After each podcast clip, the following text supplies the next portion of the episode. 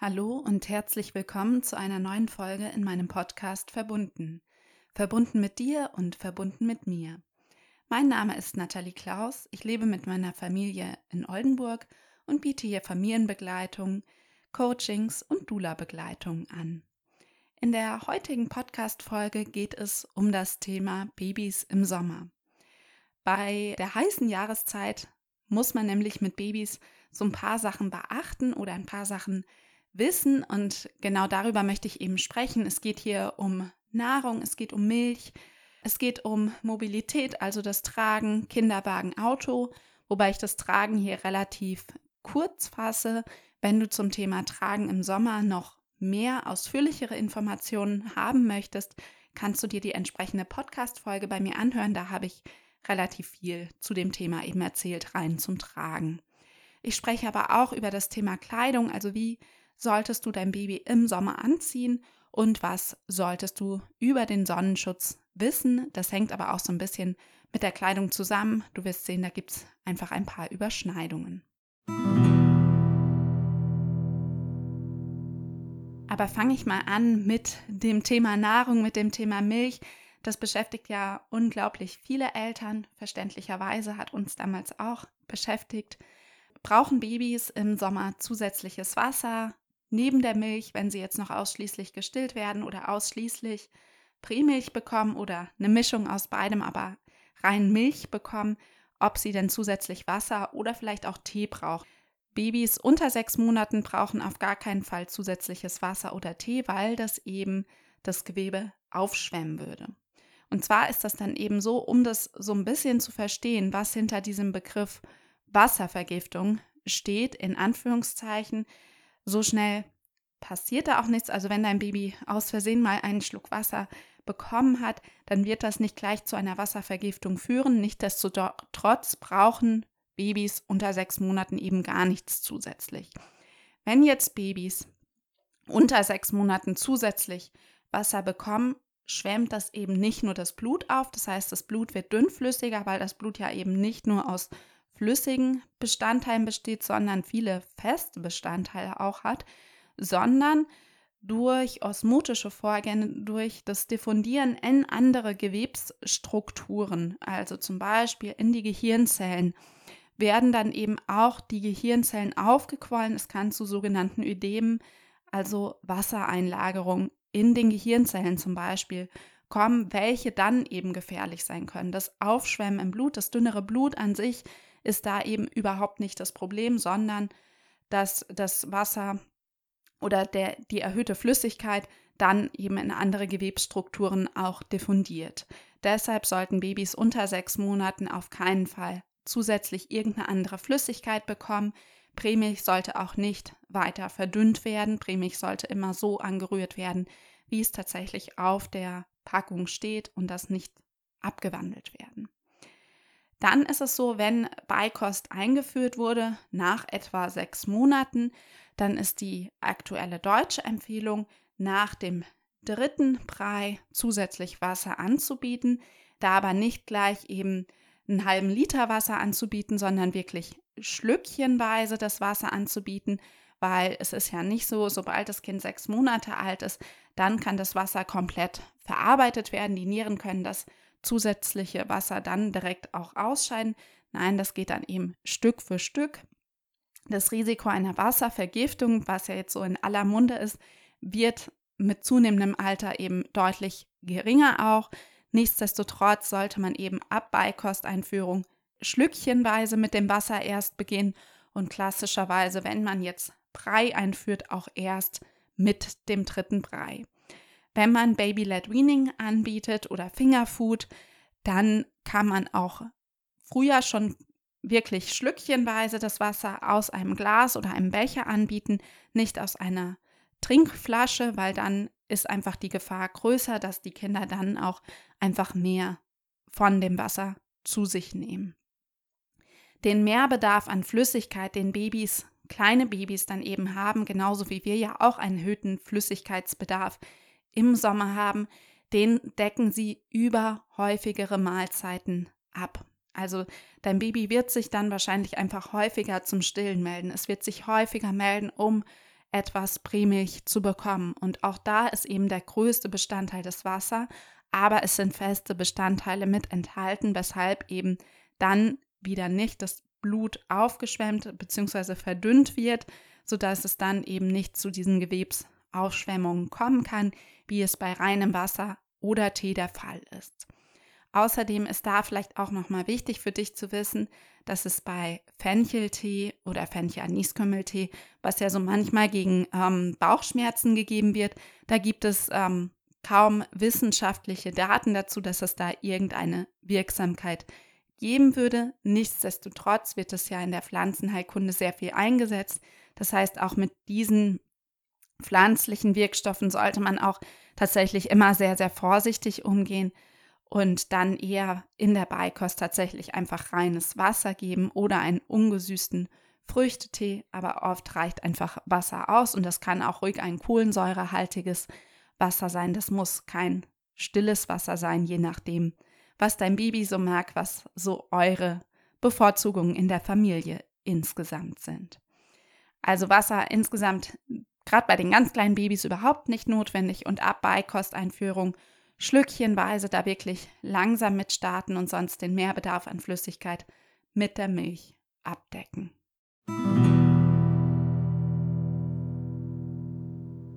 Und damit komme ich dann zu dem nächsten Punkt bei Babys im Sommer. Worauf muss man denn achten? Und zwar ist das die Mobilität. Und das betrifft ja dann das Tragen, das betrifft den Kinderwagen, das betrifft aber auch die Mobilität im Auto. Und ich fange jetzt mal mit dem Tragen an. Also wenn du trägst, dann gibt es verschiedene Möglichkeiten, genauso auch im Sommer zu tragen. Es ist nicht per se eine Überhitzung, wenn du dein Kind im Sommer trägst und es ist auch nicht per se eine Überhitzung, wenn dein Kind schwitzt. Wir schwitzen ja alle in einem gewissen Maße im Sommer. Schwitzen ist dann eben auch ja Temperaturausgleich. Wir kühlen uns durch das Ausscheiden der Flüssigkeit, durch das Schwitzen eben auch etwas herunter. Du kannst ähm, im Sommer gut eben mit luftigen Bindeweisen tragen oder mit einer Tragehilfe. Alles, wo seitlich Luftzufuhr möglich ist, ist da dann eben sinnvoll, weil sich da dann die Wärme nicht so stauen kann. Schwierig kann es zum Beispiel werden mit der Wickelkreuztrage. Mit manchen elastischen Tüchern kann es auch aufheizender sein, weil ihr da ja eben einen seitlichen Strang noch um euch herum habt mit dem Tuchstoff sodass das dann eben auch etwas wärmer wird, als wenn man jetzt seitlich Luftzufuhr hat, wie zum Beispiel bei einer Tragehilfe oder wenn man mit dem Tragetuch das Känguru bindet oder den einfachen Rucksack auf dem Rücken.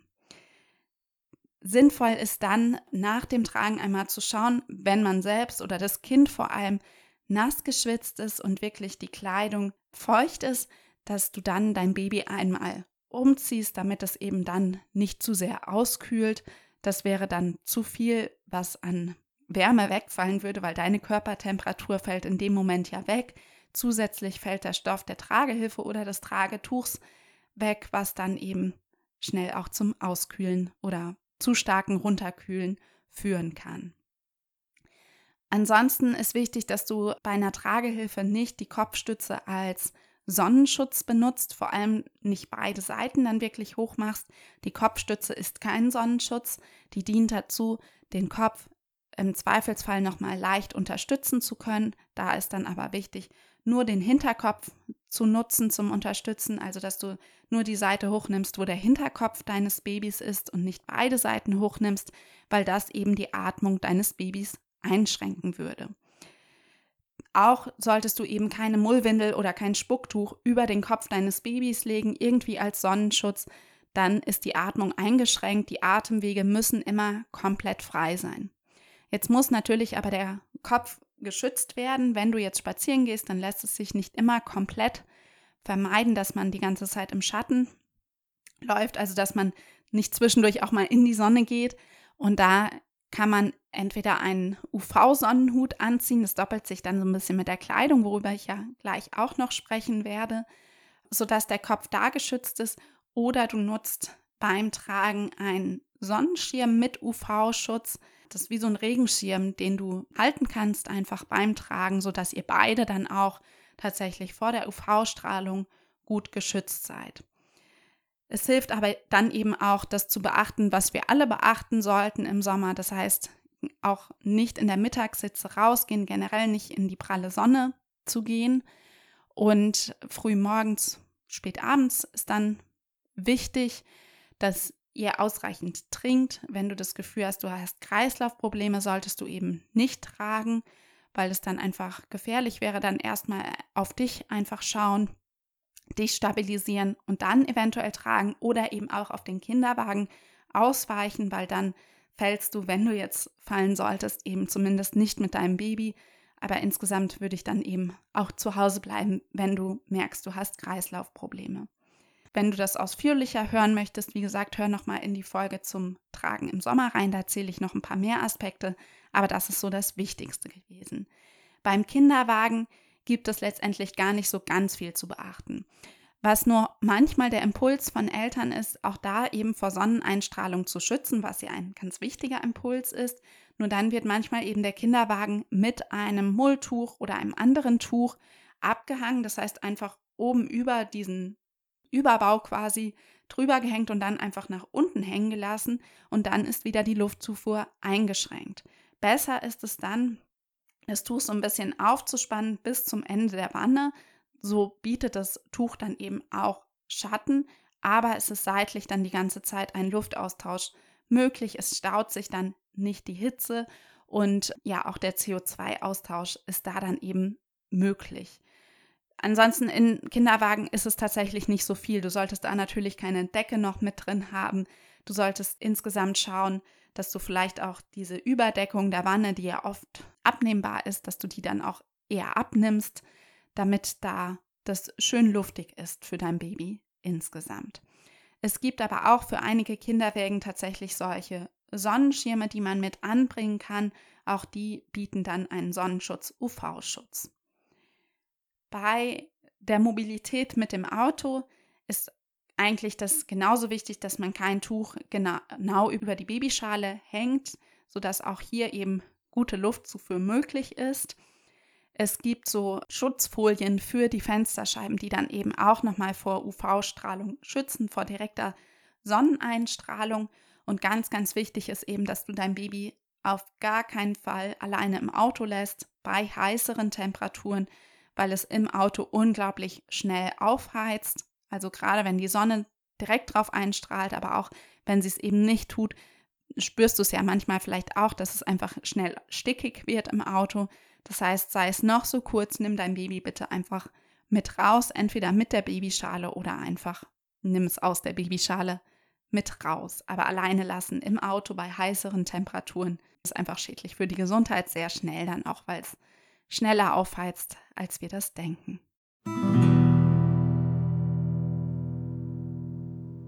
Der nächste Punkt, über den ich gerne noch sprechen möchte in der Folge, ist das Thema Kleidung. Bei Kleidung beschäftigt ja eigentlich alle Eltern von Babys erstmal nach der Geburt. Die meisten Eltern sind dann auch unsicher, ja, was soll ich meinem Baby anziehen, wie dick, wie dünn, wie viele Lagen und so weiter. Und gerade im Sommer ist das natürlich noch mal ein bisschen ja, verhärteter in Anführungszeichen. Es ist ein bisschen schwieriger, da so einen guten Weg zu finden. Eigentlich hat man das Gefühl, man möchte dem Baby möglichst wenig anziehen. Gleichzeitig möchte man natürlich auch nicht, dass das Baby irgendwie einen Sonnenbrand bekommt. Also es sollte ja auch vor der Sonne geschützt sein und da ist dieser Spagat eben gar nicht so einfach zu finden. Man kann dann auch nochmal unterscheiden, ob man jetzt zu Hause ist oder ob man unterwegs ist. Ich würde gerade unterwegs eben immer Langarm-Sachen anziehen, weil alles, was dann an direkter Haut zu sehen ist und wo Sonneneinstrahlung stattfinden kann, ist dann eben auch gefährlich, dass da Hautschäden zustande kommen, weil die Babyhaut einfach noch so empfindlich ist. Das heißt, du ziehst einen Langarmbody an, du ziehst eine lange Hose oder Strumpfhose an. Wenn du jetzt etwas anhast ohne Füßchen mit dran, dann ziehst du bitte auch Söckchen zusätzlich mit an. Man kann auch statt der Hose oder Strumpfhose Stulpen anziehen, dann hat man jetzt den Intimbereich, den Po nicht nochmal doppelt mit einer Kleidungsschicht bedeckt, was ganz angenehm sein kann, wenn es jetzt wirklich richtig heiß ist. Bei Strandlern ist es eben so, dass ihr dann nochmal den fast gesamten Oberkörper auch doppelt bedeckt habt. Das kann auch relativ schnell aufheizen, je nachdem, wie warm es ist und was das auch für ein Material ist. Baumwolle zum Beispiel ist zwar auch temperaturausgleichend mehr als alle künstlichen Stoffe, mehr als Mikrofaser und Polyester und so weiter, aber Baumwolle ist da schon mal etwas besser, sodass das nicht so staut am Kind die Hitze. Andere Materialien wie zum Beispiel Leinen, wie Wolle, wie Seide, wie Wolle-Seide-Gemische oder andere Materialgemische können da eben auch nochmal zusätzlich helfen.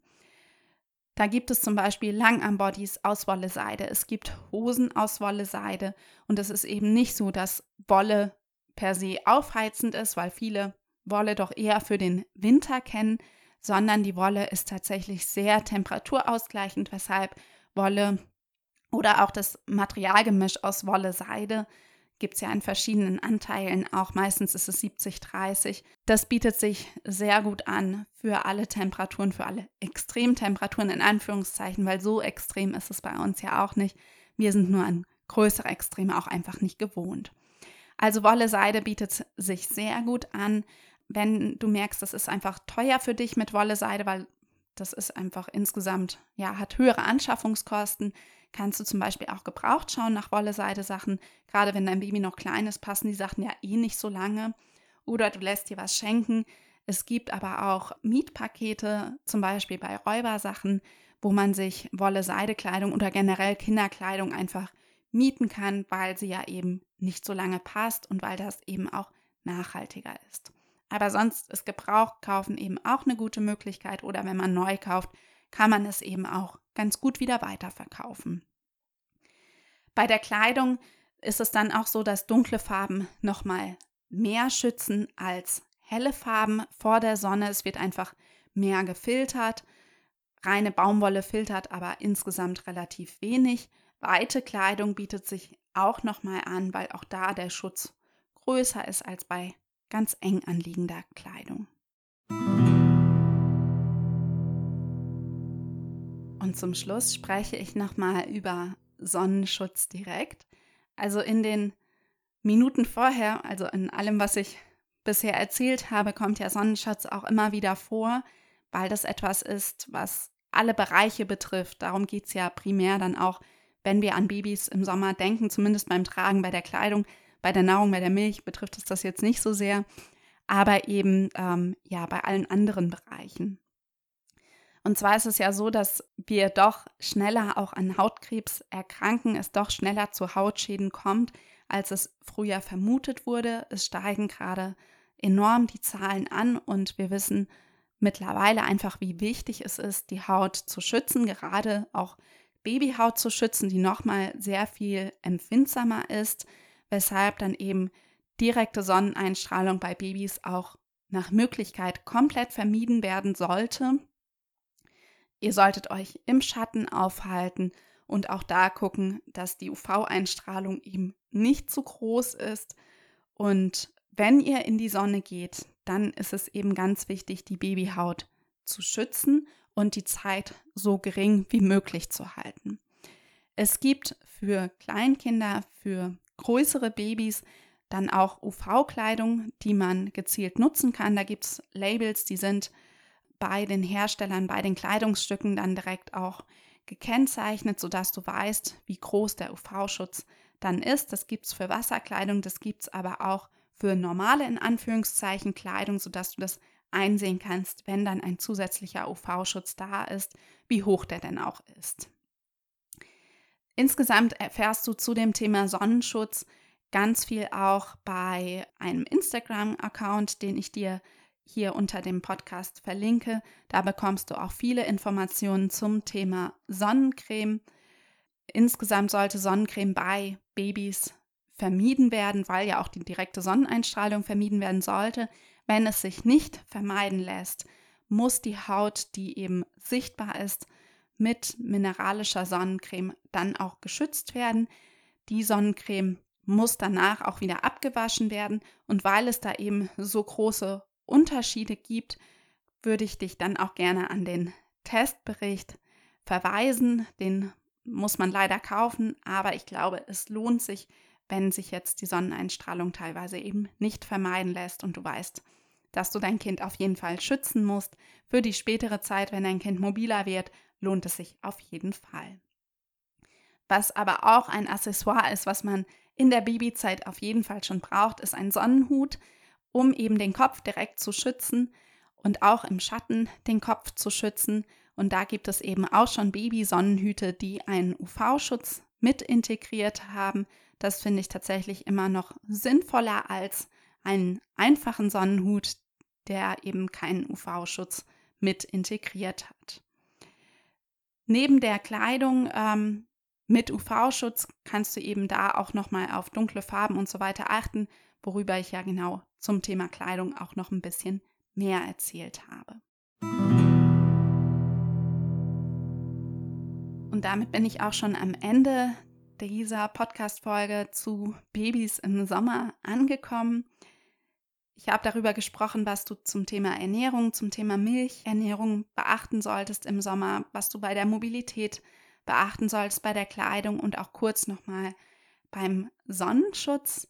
Ich hoffe, du konntest etwas aus der Folge mitnehmen, hast vielleicht auch ein bisschen besser verstanden, worum es bei der Wasservergiftung geht, was ja auch so ein Begriff ist, der so im Raum steht und Angst macht. Genau, und sonst zum Tragen im Sommer, wie gesagt, hör dir die entsprechende Folge gerne nochmal an. Wenn du irgendwelche Fragen hast, melde dich gerne bei mir. Bis dann, deine Nathalie.